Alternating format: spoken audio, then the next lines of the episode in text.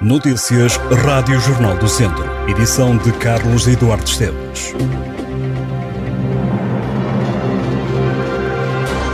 O Académico de Viseu ganhou ao Benfica B por 2-0. Clóvis foi decisivo ao apontar os dois golos do Académico Golos que só apareceram na segunda parte. O avançado brasileiro marcou de bicicleta aos 50 minutos e fechou o marcador aos 90 mais 1 na conversão de uma grande penalidade. Com esta vitória, o Académico termina a 18ª jornada em quarto lugar. No final do encontro, o treinador do Académico de Viseu não teve dúvidas ao afirmar que este foi talvez dos melhores jogos da equipa.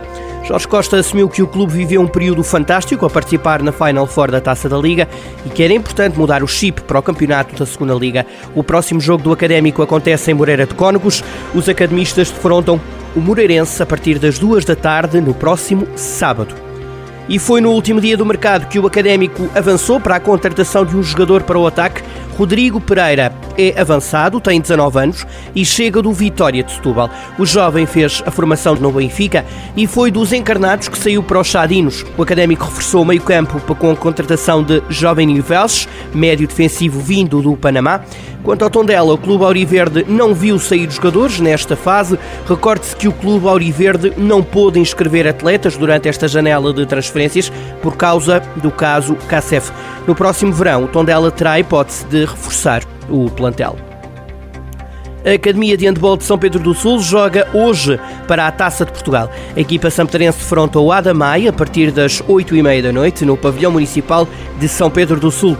O distrito tem duas equipas nos 16 avos de final da taça. Além da Academia, o Académico também ainda está na competição. Os academistas defrontam o Futebol Clube do Porto sexta-feira à noite no Dragão Caixa.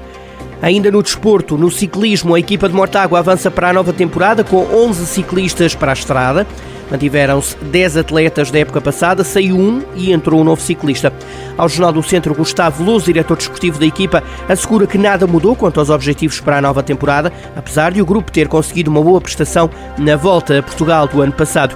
O antigo ciclista garante que não gosta de falar em vitórias, mas prefere falar em trabalho e disciplina. A equipa avança para a primeira corrida do ano, já no próximo domingo, dia 5 de fevereiro.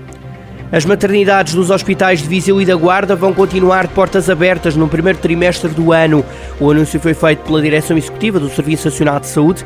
Os blocos de partos do Centro Hospitalar Tondela Viseu, do Hospital Sousa Martins na Guarda, vão funcionar 24 horas por dia até março. De resto, todos os sete blocos de parto da região centro vão funcionar sem interrupções. A maternidade da Guarda estava entre as seis do país, estavam em risco de encerrar.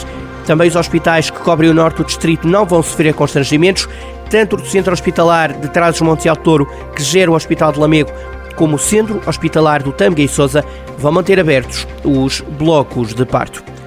A campanha de recolha de fundos para a Liga Portuguesa contra o Cancro teve em Viseu a maior adesão de sempre.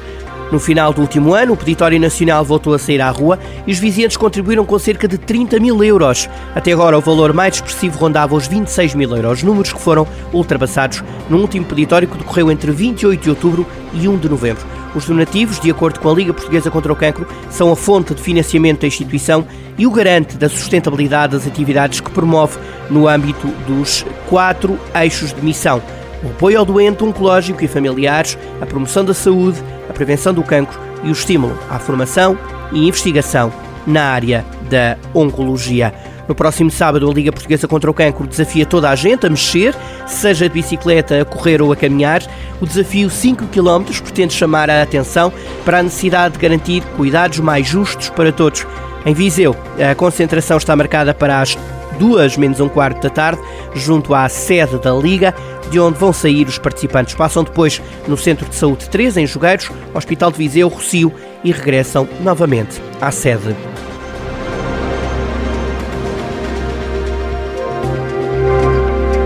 Estas e outras notícias em jornaldocentro.pt